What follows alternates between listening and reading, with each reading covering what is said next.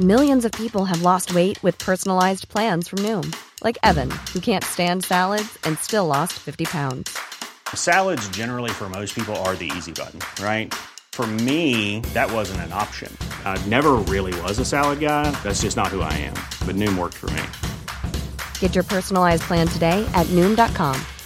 Real Noom user compensated to provide their story. In four weeks, the typical Noom user can expect to lose one to two pounds per week. Individual results may vary.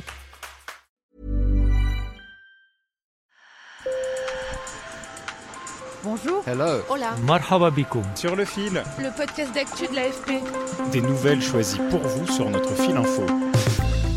Aujourd'hui, lundi 9 mai, c'est la journée de l'Europe. Et c'est un grand jour pour 800 citoyens.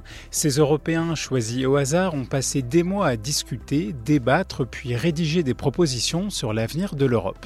Ils étaient répartis en neuf groupes de travail sur le climat, l'immigration ou encore la transformation numérique.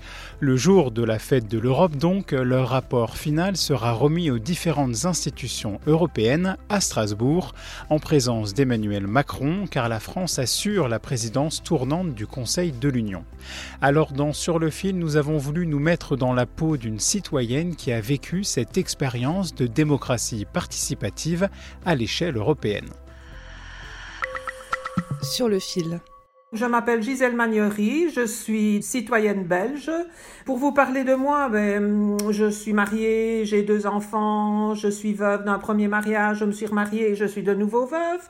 Je participe euh, à tout ce qu'on peut dire qui s'appelle un défi parce que même à 74 ans, J'estime qu'il y a encore bien des défis à relever. En juin 2021, son téléphone fixe sonne. Et je me dis, ça y est, encore quelqu'un qui démarche pour me vendre quelque chose.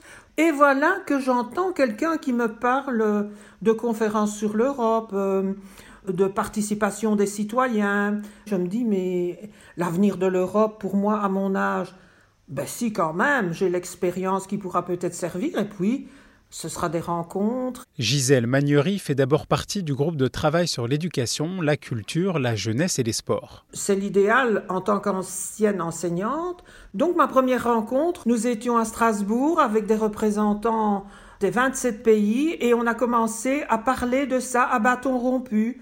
On s'écoutait parler, on posait des questions et il y a eu très très rapidement une interactivité entre nous et une cohésion dans le groupe. Mais on lui demande ensuite de rejoindre un autre groupe qui planche sur la transformation numérique.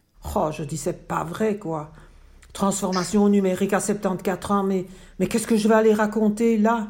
Cela fait des années que Gisèle Magnery maîtrise en fait plutôt bien l'informatique. Après un AVC, son mari est devenu hémiplégique, elle s'est occupée de lui pendant 9 ans.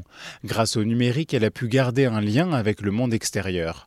À Strasbourg, dans son nouveau groupe de travail, elle met en avant une priorité. J'ai dit voilà, c'est très bien le numérique, mais l'être humain, qu'est-ce qu'on en fait euh, il y a des gens qui restent au bord de la route et tout le monde s'est dit, ben oui, finalement, elle a raison. Une des mesures retenues par la conférence demande bien de garantir un accès à Internet partout dans l'Union et de faire en sorte, je cite, que personne ne soit laissé pour compte.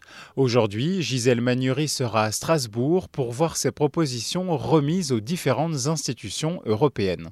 Je serai toujours partie prenante pour euh, s'assurer que ces recommandations vont aboutir, mais, mais j'y crois. Certainement pas toutes, parce que c'est pas possible.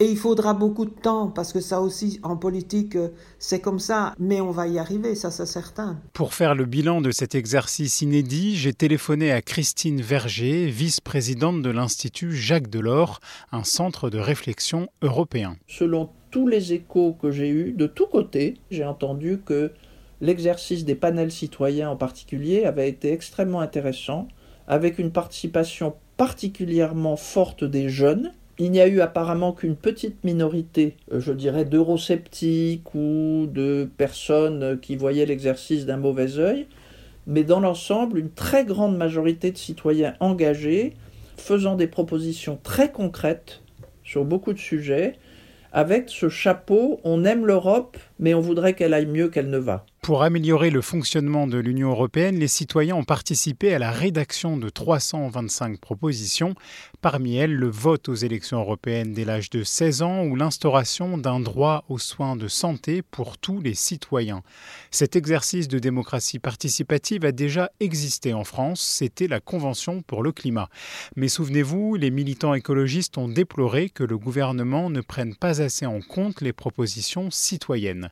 Christine Verger les deux initiatives ne sont pas vraiment comparables. Les réflexions au sein de cette conférence ont été menées par les citoyens, mais aussi par les parlementaires européens et nationaux, et par des représentants de la Commission et du Conseil. Donc c'est tous ensemble qu'ils arrivent à des conclusions. Alors que la Convention sur le climat, c'était uniquement les citoyens, qui faisait des propositions au gouvernement. Prochaine étape, la Commission européenne, le Conseil de l'Union et le Parlement européen doivent se prononcer sur ces mesures. Le Parlement s'est déjà déclaré pour la révision des traités, indispensable pour adopter certaines propositions citoyennes. Sur le fil revient demain. Merci de nous avoir écoutés. Bonne journée.